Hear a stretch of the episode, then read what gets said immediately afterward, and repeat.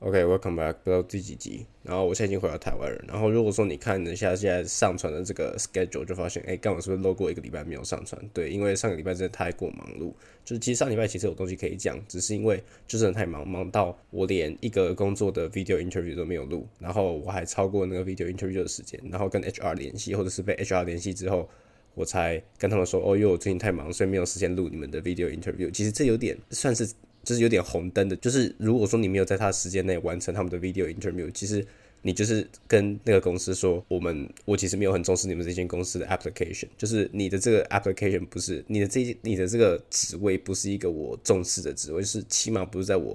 priority list 上面的东西。就是如果说今天假如说 Goldman Sachs 或是 Morgan Stanley 他们的 video interview 很快就到期。那我就可能一定要跳在，假如说在两天内、三天内挑一个时间来做。但是因为这间公司是一个 data science 的职位，然后我本来就对 data science 还好。虽然说 data science 也是 computer science 的一个支线，但是我自己就觉得，嗯，我自己对那个职位就还好。主要是因为他的钱也没有很多，所以我并没有很积极的、很主动的去想要得到这个职位的这个工作机会。我比较像是说，呃，我去申请看看，就是到底 data science 它会需要什么样的技能，就是我到底。对于 data 了解要多少这样子，但有时候就是觉得，如果说这间公司给的钱没有很多，到最后如果我只有这份 offer，我大概也不会去这间公司。所以这就是近期的一个状况。那我觉得这一期呢，就是可以来分享一下，就是到底过去的这三个礼拜，呃，做了些什么。这这三个礼拜不会像是前一集那样，就是那两个礼拜算是无所事事，只有在做学校的一些东西。就是最近这这几个礼拜已经开始去进入呃 interview 的最后环节，就是像我七八九月这三个月，主要就是在。把我所有的呃可以放在履历上的东西全部 organize 一遍，然后把它好好的放在履历上。然后十月的话就是开始去把这些东西去开始一点一点的收割回来，就是我到底做了什么一些东西，我申请丢了什么，开始进入一些哪些 final round。那这些 final round 的话呢，就会在十月的时候到十一月中旬吧，会很快就都进行完毕。那因为接下来如果说要有什么 final round interview 的话，差不多会在十月底、十一月初的时候，所以。应该在一个月之内就会知道到底最后降落谁家，就是到底最后有没有办法进去。嗯，那个时候当初定下的那些目标，那些目标就是那些比较好的或者薪水比较高的 BB 里面的 Tech 的职位，就到目前为止，就是在一个月之内就会完慢慢的去完成这些东西。但是在今天之前，就在录音的这几天之前，我自己觉得就是我最近是过的还蛮忙碌的两三个礼拜，因为这两三个礼拜我已经花了很多时间在工作相关的事情上，就是。我在上一节节目有讲到说，在这一个学期，我其实已经翘了四门课，我选了五门课，但是我已经翘了四门课，我认真会去上的课，不包含 lecture 或是 tutorial，就这一门。那这一门课呢，因为上个礼拜，应该说上上礼拜到上礼拜，就是进了十月之后，我基本上没有上过任何一堂课。哦，我有上过一堂两小时，就是这一门课的两个小时 lecture，就只有上过一次，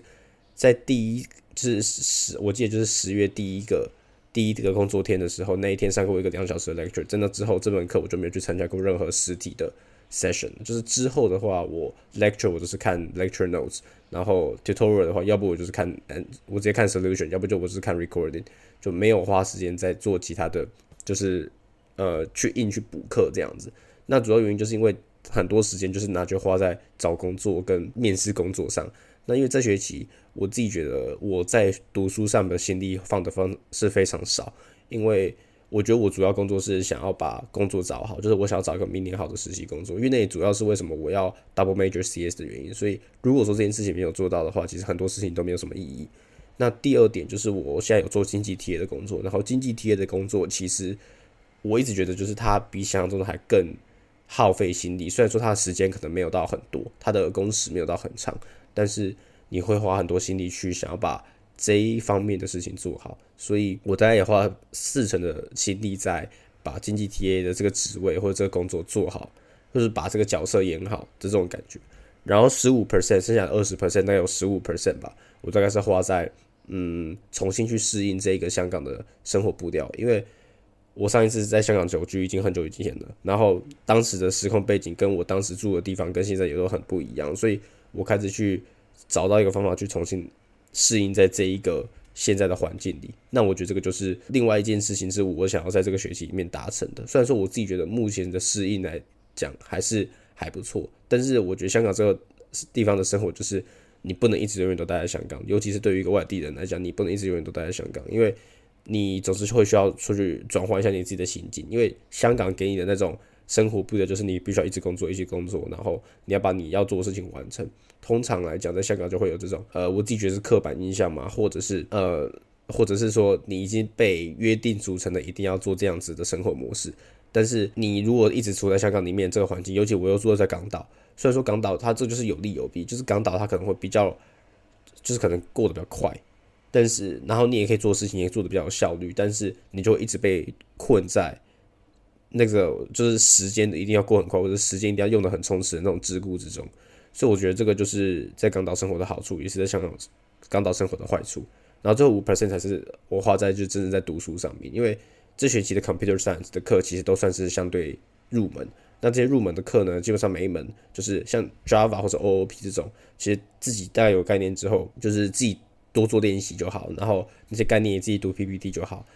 那什么 R 这种 data science 的东西，或者是 discrete math 这种。我通常这一学期就是选这门，我这学期就是选这三门 computer science 的课嘛，然后这三门就是大部分都自己读就好，所以这学期老实说根本就没有什么时间在认真读书。然后上个礼拜我刚考第一门精算课的期中考，我自己觉得纯粹是因为那门期中考考的算相对简单，不然老实说我应该还是会考的蛮烂的。那我自己觉得就是我自己觉得以我贡献或者是我我对于这门课付出的努力程度，然后考到那样子的成绩，或者是。因为还现在还不到成绩啊，但是我自己大概知道我自己大概考多少，就以我的付出程度跟他现在那样子的成绩来讲，我自己觉得还算相对满意的，就没有到太夸张。那我自己觉得就是也没有说一定要什么 A 或 A plus 这种很高的分数，就我自己觉得就是那个投资的回报，就是那个风报酬比算是值得这样就好了。那我觉得就是现在继续来讲回那个最近到底有什么样 final round 的东西好，那因为我觉得最近这个 final round 的。这些很繁忙的工作，同时也影响到了我经济体的工作。那为什么会有这样子的呃关联性呢？就是反正我等下再讲好了。那上一个礼拜讲到，就是我有去上一集好像讲到，就是我开始要面试 Jane Street 的工作这样子。那 Jane Street 工作上个礼拜讲到，就是我有丢他们的申请，然后丢申请之后有过 CV round，然后 CV round 他们就跟我约了第一轮面试的时间。然后呃上一次录音的时间就是在刚好在第一轮面试之前。那我讲一下，就第一轮面试结果是非常满意的。那第一轮面试的话，基本上就讲了一个非常简单的，我觉得算是 legal 类型的题目，就是它没有到太难，你只需要去找到一个很不错的 algorithm，然后选择正确的 data structures，你只要讲的通顺，把两个问题都在一个小时之内完成，呃，应该是不会有什么大问题。那因为 Jane Street 动作很快，他们在每一个礼拜的，就是我那个时候在礼拜二录呃面试，然后他礼拜五就跟我说他们要进行到下一轮。所以第一轮的表现我算是还不错，然后也的确进行到下一轮。然而下一轮就是他们的 final round。那 final round 的话就会在这个礼拜上个礼拜的时候进行。然后我去 final round 的时候，我是选择是 onsite 的 final round。那 j a s e 因为真的太有钱，所以他 onsite 的 final round 他会就是他会 reimburse 你到就是 up to six hundred Hong Kong dollars per day，就是你那一天的早餐跟你那一天从你住宿的地方来往 j a s e Street 办公室的任何出任何花费都可以被就是都可以被。cover 这样子，那另外一件重要的事情就是，他们有一个我在那个地方工实习的时候，我可以去他们的，就他们去那个地方工面试的时候，他让我们去吃他们 full time 的，就那些 full timer 的早餐。那我自己觉得早餐跟午餐，应该说早早餐是我自己买的，但是午餐就是他让我们去吃他们他们的 pantry 真的超级赞。那那一天讲一下那一天的行程到底是什么哈，就是他那一天一到的时候，他会给我做一个 round down，就当一天到底会我们会就这些 in 我们这些 interview e 会。会 expect 什么东西这样子，然后他们那个 HR 就跟我说，今天的所有 interview 都会是 technical interviews，就没有那种什么 behavioral，没有什么跟 HR 对谈那种 interview，因为他们比较注重是 technical skills，不会是你的 fit 或是你的 culture fit 这种，因为 culture fit 就像是银行会做的事情，但是这种 Jane Street 这种 trading firm，他们比较重视是你有没有那个料，就是我觉得自己觉得就是运气成分很小。那我讲一下为什么运气成分很重要，就是在我觉得在香港找工作的时候，运气成分真的很重要。那 Jane Street 就算是一个，我不会说 Jane Street 是完全没有运气成分的，因为我觉得你要过 CV round，你必须要有点运气成分在，你才可以过 CV round。但是我觉得自从你你自从你进到 technical interview 之后的环节，或是任何的面试 round，你都没有办法就是透过运气，但你可以透过运气去理解说，如果说今天他问你这个题目是你多多少少有经历过的，那你或许可以有比较好的机会把那个题目答得好，或者答得出来。但如果说你没有之前的那些经验，老实说你也没有真的有什么哎。所以来讲一下，就是到底在 final Run 那一天经历是什么好。反正最少两轮，最多三轮是他们跟我讲的。那我去的时候大概是十点钟的所有时候，所以他们的这他们的决定就是，如果说你在中午之前的两轮，他们已经看到他们想要看的东西，那他们就不会进行第三轮。但是不代表说你只有两轮的话，你就会被 reject，就是你有可能两轮然后拿到 offer，你有可能两轮被 reject。但是呃，反正我先讲一下结论，就是我最后已经被 reject。但是我自己觉得，就是如果说你必须要拿到 offer，我觉得你高几率会是要进到第三轮的那种人。所以如不是说没有两没有人两轮就拿到 offer，而是如果说你只有两轮的话，你很有机会是被 reject 的。所以我那个时候再加上我自己那个时候两轮我的表现，我自己有看到，我自己觉得就是非常，我自己觉得算是差强人意。但对我来讲，已经算是对啊，差强人意就是很可接受的意思嘛。对我来讲就是可接受，但没有到。很顶这样子，就是绝对没有是我第一轮的表现那么好。当然，因为那个题目也难的不少，所以我觉得那样子表现算是就预期之中。那来讲一下，就是那一天到底前后到底那两轮 technical interview 大概考一些什么东西？我刚才说的第一轮 interview 它考了一些 algorithm 的东西，但是第二轮的 interview 它不就是考你 class design？那我们都知道，就是 lead code 主要是练的就是 algorithm，但是它没有就它也会有 class design，但是非常非常少。那 class design 就比较像是一些要求你有 system design 的能力，再加上其实那些 class design 啊，它还蛮就是它它的复杂度其实很高，就是你要考虑的东西不是单纯它要叫你考虑的问题，就是你必须要去思考其他种可能性，或者是你要用什么样的 data structure 在这个 class 里面去 implement 那些你想要做到功能。那这些 class 我自己觉得它的复杂度为什么会之所以那么高的原因，是因为它有时候是你的 constructor，就是你这些 class 的。里面的一些细节，你会必须用到他们另外给你的一个已经 define 好的一个 class 或者是一个 interface，反正就是他会 define 一个 class 给你，然后你要叫你说，如果你在 implement B class 的时候，你要用 A class 的这些呃 API 或者是一些一些 function 或者一些 method 去完成你第二个 class，就是他们教你要做的那个 class 那些 implementation。那我自己觉得这些题目啊。是应该是他们自己 authentic 自己做的。那我来讲一下，就是我自己遇到题目的内容好了。反正我是两轮嘛，所以两轮各有一题题目。那我觉得我第一轮遇到题目就是我花了很多时间理解，然后没有什么时间扣出来。就是第一轮是难理解，但是好扣。那我光第一轮就是我一轮是一小时而已，哦但我第一轮光理解题目跟 interviewer 过一下我自己的思考模式或者想法。就已经过了四十分钟，那我是二十分钟扣。那二十分钟扣的时候，我在就只有我只能花时间扣出一个 constructor，跟花时间扣出一个一个 method 或是一个 function 这样子。那我自己觉得我第一轮表现，老实说，在前期算是蛮烂的。但是我自己在 coding 的流程之中，我自己觉得我算表现还不错。就我觉得啦，如果说要拿到第一个 interview 第一组 interview 的反馈，那我的我觉得我的表现可能就是五五开。就是他们可以因为这表现不给我 offer，但也可以因为这表现给我 offer。我自己觉得第一轮是这样，但第二轮是完全搞砸。因为第二轮的题目是虽然很好理解，但是因为太难，它太难扣了，它有太多 edge cases 要考虑，所以第二轮其实花了很多时间在处理那些 edge cases，再加上那些 API 不是很好用，然后再加上我自己觉得那个 interviewer 其实也不是一个那么好沟通的人。像我第一轮的 interviewer 是一个。主导的是一个澳洲人，然后他也蛮积极的，会跟你沟通啊什么之类的。但第二轮他算是一个香港人，不是说那个香港人不太会沟通，就是有时候他会给你一种感觉是干他他就是来付钱干事，他他很不耐烦，他的热情度没有像第一组那个澳洲人一样那么有热情。但总之我自己觉得在这两轮过完之后，他叫我去拿午餐的时候，我就知道该应该不会过。然后因为我吃完午餐的时候，HR 就跟我说，我们不会进行第三轮，就他们说要 wrap up the day。我就觉得说，哦，干应该应该就是没戏的这样子，就是我自己觉得，根据那个表现，是我我自己觉得我不应该，我不值得进第三轮，就是我不我不直接我不值得拿 offer，或者我不值得第三轮的面试，因为那个时候我第一轮结束的时候，就是我在真 interview 的那个结束之后，我就觉得说，我自己觉得我值得进下一轮，但如果说我没有进下一轮，纯粹就是因为其他的 candidates 太好，那我自己就觉得，嗯，就这样吧。然后我自己觉得也算是蛮意外的，就是我我我在分享完就是我的 j a n e s t r e e 的过程的，那。当然有些其他福利他们有给我，但是那个就不是很重要。但我自己就觉得，就是我觉得来 Jane Street 的这个过程，就是跟你从来没有想过你会有办法到 Jane Street Final Round。就是你跟我说，就很老样子嘛，就是以一年之前你跟我讲说你下一年会进 Jane Street Final Round，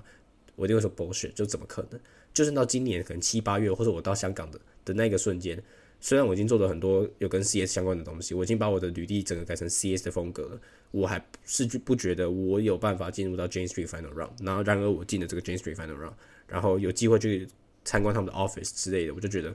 那其实自己已经做到很顶的东西。就是如果说你今天跟我说我之后会拿到一份叫做 Morgan Stanley 的 offer。我不觉得拿到 Morgan Stanley offer 这件事情会比进到 Jane Street Final Round 更让人有成就感，或者是我觉得后者的成就感，或者后者的难易度可能更高于前者。就我自己觉得 Jane Street 这个地方就是，跟你从来没有想过会进到这种量化交易公司的 Final Round。我自己觉得那个难度跟 BB 是有差的，因为 BB 其实它就是蛮公式化的，它就是那种以前的在台湾你要考大学的那种高考题目，或是学测题目，就是你根据什么样的公式。去准备，你就可以得到 offer。其实很多东西都这样嘛，尤其是前台那些 IBD 或是 sales and trading，他们都是根据一些 coaching 的技巧，然后得到很不错的训练。这些训练呢，能帮助他们在这些 interview round 里面有很不错的进展。那我自己觉得 BB 就是那种公式化的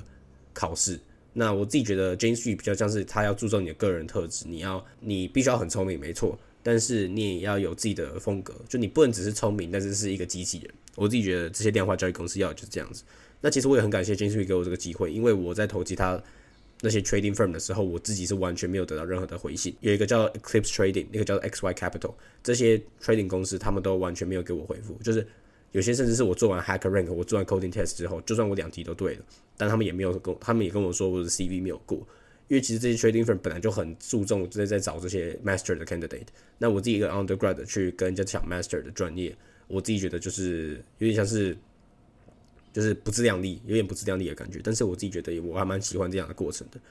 好，那我我自己觉得讲完 jensory 之后，要讲一下另外一个我自己觉得在一开始我开始去转 CS major 之后，蛮重要的一个指标性的活动，叫做 Code for Good。那我已经在前面的集数讲过很多这个关于这个活动的详情了。反正就是一个 JP Morgan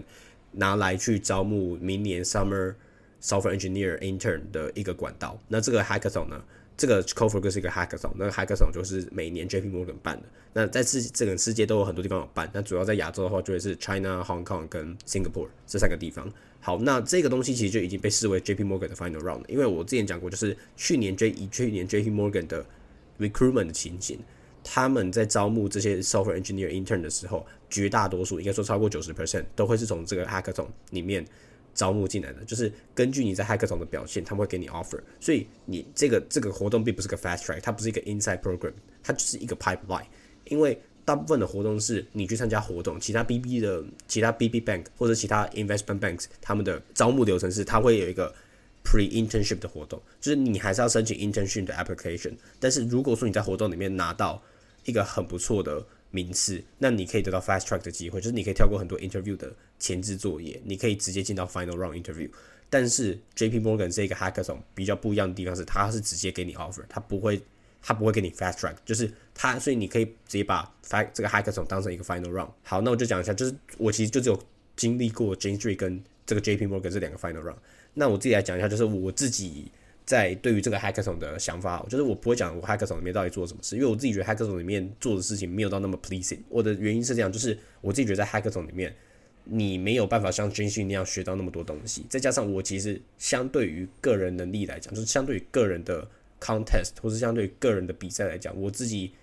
比较不擅长在团体的这些 hackathon 的模式。但我觉得团体作业是一个，或者团体工作是一个非常重要的。在现在这个社会，或者你在找工作非常重要的指标，也会是这些 interviewer 或者这些 employer 在意的事情。但是因为相对起来，我自己就觉得我在团体面试或是个人面试上，我自己会比较偏向我个人面试会表现好一点。所以我自己并没有很擅长在做这些 hackathon 的事情，而且再加上而且再加上这是我第一个 hackathon，所以老实说，在那么短时间内，你要叫我想出很多想法，并且把它 implement 出来，那比较不像是我自己的一个风格。然后我的确也没有在那个活动里面帮上什么忙，所以老实说，我我自己觉得我有点像拖人家后腿。那同时我也没有学到什么新东西，我也没有办法真的很有效的去帮助其他人。所以在这个活动里面，我自己对我的表现是非常不满意。但是我也没有办法做什么事情。我觉得这两个活动就是 J Street Final Round 跟 J P Morgan find around，他给我的都共同感受就是，我并没有办法去很完全的知道说自己到底擅长什么，或者是我自己就觉得就是我能做的东西已经做到，就我能做的做。但是我的能力还不到，我可以得到这份 offer，或者是我有办法得到好的名次，所以我自己觉得，就是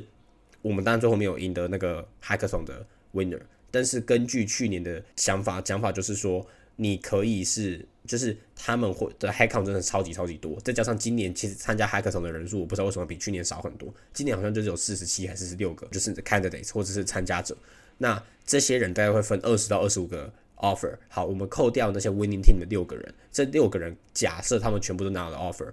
那剩下来的话，差不多就还是有五十 percent 机会，就是每一组六到七个人会被分到两到三个 offer。那这两个三到这两到三个 offer 到底要怎么决定呢？就是根据 mentor 每一组的 mentor 他们对于每一个参加者的印象，或者是他们聊天的过程中觉得这个参加者有没有料。因为这些 mentor 就是那个时候在 hackathon 过程之间，他们每一组都会一个 mentor。这些 mentor 呢，他们实际上用处就是，就是他们真的没有在一旁指导你很多东西，或者引导你很多东西，就是很有必要的时候会再请他们帮忙。但是他们比较像的工作就是，他们就是 interviewer。这些 interviewer，这些 mentors，他们就会在整个 hackathon 的过程去跟每一个组员聊一聊，说到底他们在做什么，他们然后在借由这些问问题的问答的过程中去了解这个 candidate，这个。participant 他的个性到底是什么？他适不适合？就如果说这一组被分到一些 offer，那这一个人可不可以被选进去当他们的 intern 之一？就目前来看，那些 mentor 他们的作用是这样，比较像偏向这样子。那我自己觉得，我自己跟那些 mentor 对谈的时候，我自己也没有到很，就是觉得我我释放一个感觉，是我很适合在这个公司工作，并没有跟他们，就是我自己觉得我没有释放出这样子的感觉给他们，但。我自己觉得这倒没什么差，就是我我是一个很 honest 的人，就是我我不会一个是因为哦我为了要得到这份工作，所以我刻意去包装我自己的形象或者是身份，只为了迎合这个公司的价值。我就我觉得这样子算是会过得很辛苦。再加上其实 J P Morgan 也不是一个我很呃很 prefer，但有 J P Morgan offer 很好。但是如果在所有的 B B 的投资银行里面，J.P. Morgan 算是我相对起来比较没有那么喜欢的一间，主要是因为它的公司地点太烂。就我可能会比较喜欢 Morgan Stanley，我可能会比较喜欢 Goldman Sachs，但我比较不会那么喜欢 J.P. Morgan。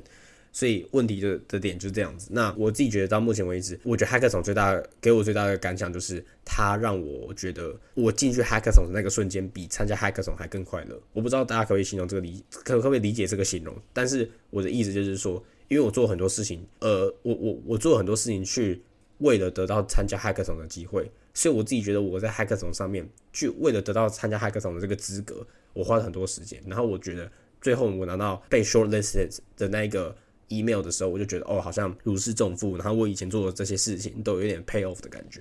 但是我在参加 Hackathon 当下，其实我并没有感觉到哦，我我之前做了什么东西有真的被好好应用在这个地方，然后得到很好的 return。就我自己觉得在 Hackathon 的过程中没有那么感觉，但是。我自己有认识几个人，他们是 in 的那个 hackathon，然后这些 in 的 hackathon 的人，大部分应该也会得到 offer，所以我觉得这些人就是，我觉得他们就是先上岸的啦。就对于我们这一个 batch 要找所有 software engineering 的工作的人来讲，我觉得他们就已经先上岸了。那我自己不知道我到底最后会到哪里。就我自己觉得，我目前的想法就是，如果说我要找一个地方待着，或者是我最后会有得到一个地方的工作 offer，那我觉得应该会是 Morgan Stanley。就是我到目前为止，我自己觉得 Morgan Stanley 是最有机会的。那 Morgan Stanley 他目前也把 video interview 的 link 发给我们的，就是我之前也做好玩的，然后最近也做完 Goldman Sachs 的 video interview。虽然我自己觉得 Goldman Sachs 我的 Go video interview 做的有点烂，就是我第一题的时候，他叫 walk through resume，然后那个 resume 我把它放在我的另外一个大荧幕上面，所以那个时候我要为了看我的 resume 长怎么样，我就撇过去看了一下。其实这一点很不好，原因是因为老实说，我自己就觉得有有时候很很很矛盾的一点就是，有些人会跟你说你要把你的 resume 倒背如流，好，但是因为 Goldman Sachs 是大概两个月之前投的申请，那我两个月之后履历一定会变啊，那我要到底要怎么样去倒背如流那么多版本的履历？就是我们的经历在这两个之月之内，或者我们的技能在这两个月之内会变，那你要我去 review 之前的履历就很奇怪，所以我就要看一下我到时候当当时投的那个履历到底长怎么样子，然后我就撇过去看了一下，所以我的眼睛或者是我的。脸的那个角度超微流离开镜头零点五秒，我觉得在 video interview 里面这件事情算是忍受度蛮低的一件事情，所以我觉得我第一题做的算蛮烂的。但好选的是 Goldman Sachs 有六题，所以我后面的题目我自己觉得算答的蛮顺的，也答的蛮好的。所以我就不知道到底这一件事情有没有对我的影响，我的申请造成任何的影响。我觉得应该多多少少会有影响一点。所以我觉得 Goldman Sachs 虽然说我被选进了他们其中一个。Inside program 里面，但是如果最后他们没有给我进去 final round interview，没有给我 super day 的 invitation 的话，我自己觉得也算是纯属纯属正常。但我自己觉得，Goldman Sachs，我我自己觉得 Goldman Sachs 就这样子。但是 Morgan Stanley 邀请 final round 应该是没有什么样的问题。所以这就是目前这一些公司的申请进度。那还有什投一下什么其他公司？就是我 JP Morgan 做完 final round 了嘛，就是 final round 结束了，然后 Morgan Stanley 跟 Goldman Sachs 在等待 final round。然后 Barclays 其实我也有投，这是 Barclays 这一个公司，也是我做完的 coding run 很久之后，他们也迟迟没有下一步，所以自己在等下一步的通知。然后 UBS 是最近刚投，然后在刚开始要做 online assessment 这样子。那 UBS 他们是比较开始晚，比较晚开始招的，所以他们也吸收了去年 Credit Suisse 的一些 headcount，所以就到其实蛮有趣的一点就是不知道 Credit Suisse 今年到底，应该说今年不知道今年 UBS 到底会招多少人。但是我觉得有一个大缺点就是 UBS 他们之前有自己做一个呃自己办的一个 coding round challenge 或者 coding challenge，这些 coding challenge 的 winner 基本上应该会蛮有机会直接拿到 offer，或者是前面的名次人会直接拿到 offer。所以其实 UBS 这些 headcount 会有一部分人被这些参加他们 coding challenge 的人吸收走。所以我自己觉得 UBS 难度其实应该也会蛮难的。总之 UBS 的目前大家申请的状况就像这样子。那我有投加一些矿的一些领域，像我投些 Optiver 啊什么之类的，Optiver 那些公司基本上就是也是电话交易公司嘛，但我连履历关都不过，我就我觉得很纳闷的一点就是，你要说 quantitative 或者是你要有一些 coding skills，然后 fluency in English 这些东西我都有，然后我投台湾的职位，他直接把我 CV reject 掉，我就觉得他应该是不想要去收那些外国回来的学生，就这样，你一定要收台湾本土大学的学生。我觉得 Optiver 台湾的办公室他们的招募逻辑是这样子。那我来讲一下，就是去上个礼拜我在 Jane Street interview 完之后，我隔天就去做了 e c o n 的 TA。那这个时候就算是我我再讲一下我到底发生什么事情。那我觉得近期是真的过得很累，就在香港算是过得很累，需要一个 reset 的那种感觉。就是那一天隔天我 e c o n TA 的事情嘛，那那一个时候我基本上没有先在 re 过一次，都是那一那一。那一次的 tutorial 的内容到底我要讲什么？就那一次我完全没有去做做这件事情，因为我真的没有时间去去 re 过一次。然后我就觉得说，哦，这里的东西应该可以，就是我看着 PPT 直接讲，或者是我看到 PPT 我就知道我要讲什么，然后我可以去想，很快就想到到底要怎么样去解释某个概念之类的。我当初的想法是这样子，但是后来我发现不行诶，干那一个那个章节其实蛮难的，所以中间有很多次我就很愣在那边，其中有一次我还是是在那边愣了十秒。然后我真的在想，我到底要讲什么？但是我脑袋一片空白，我完全想不出要讲什么东西。然后我就在台上愣了十秒，然后可能学生也很莫名其妙说：“干，你为什么现在不讲话？”这样子。但是我当下的时候就是非常非常恐慌，我又急着想要找一些字把东西讲出来。但是当下我很恐慌，就很像之前我经历经历过那种恐慌的感觉。那最后的解法就是，我还是想出了哎要讲什么，但是那个时候在。发就愣在那边的过程之中，我自己觉得我下一秒，我随时都觉得我下一秒可能要昏倒，就直接在台上昏倒那种感觉。然后那一天的整个 tutorial 表现就很不好，很多东西就是跟有讲跟没讲一样，所以我觉得那一个 tutorial 算是我从开始教 tutorial 以外表现最不好的一次。那我觉得很快的修复方法就是我回去的时候赶快把这些 speaker note 写一下，然后隔天的两场同样内容的 tutorial 我就讲的比较好。所以我觉得进行就是因为干真的很难去。做好很多角色，同时去做很多角色，因为你同时要找工作，你想找到一个好工作，你要做一个很好的 TA，你希望你的 TA 的 sessions 是你 tutorial session 是可以真正帮助到这些学生，不要让他们觉得说干那港大 tutorial 都那么超烂之类的。同时，我要把我自己的书读好，所以我自己觉得近期也是在这个过程之中有点不知所措。那我自己觉得这是回来台湾最大的帮助，就是我有花很多时间去 relax 我自己在写作业上的时间的这个 schedule，就这个 schedule 我不需要从此从今天开始之后就不用那么紧了，就是我可以花很多时间去完成这些，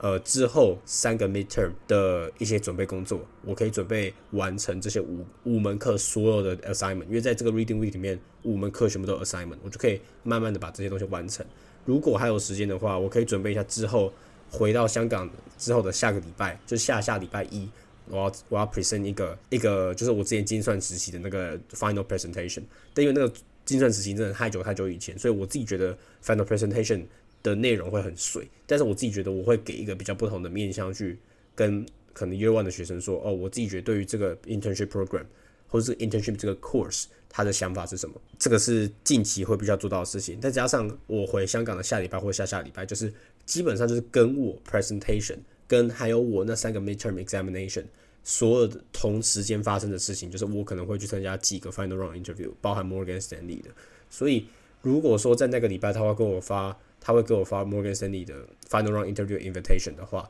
那我的 midterm presentation 跟 super day 就全部撞在一起。所以这个礼拜回来这个地方，回来台湾，另外一件必须要做到的事情就是把 super day 的 interview。的准备工作先做好，把一些必须要知道的知识先理理清一点，所以我之后才会有比较轻松进入 Super Day 的那个余裕存在。再加上这些 midterm，就 midterm 就是一个很麻烦的事情，所以我自己觉得我自己算是有慢慢的回到这个正轨上。那我觉得最后就是其他一些 econ economics consultation，就是我之后还必须要做一版之后某一个章节的，嗯，那个叫什么？就是我的 slides，我的投影片。那我觉得在这个礼拜就会顺便把那一个章节投影片做好，就是之后我就不需要再做任何投影片，然后就会把这些东西赶快过一过。那我自己觉得到目前为止就这样了，然后。我觉得下一次更新的时候，可能就是那个时候，可能就 Super Day 结束。如果说我两周更新的话，那个时候可能还没有 Super Day，但是已经发生一件事情。然后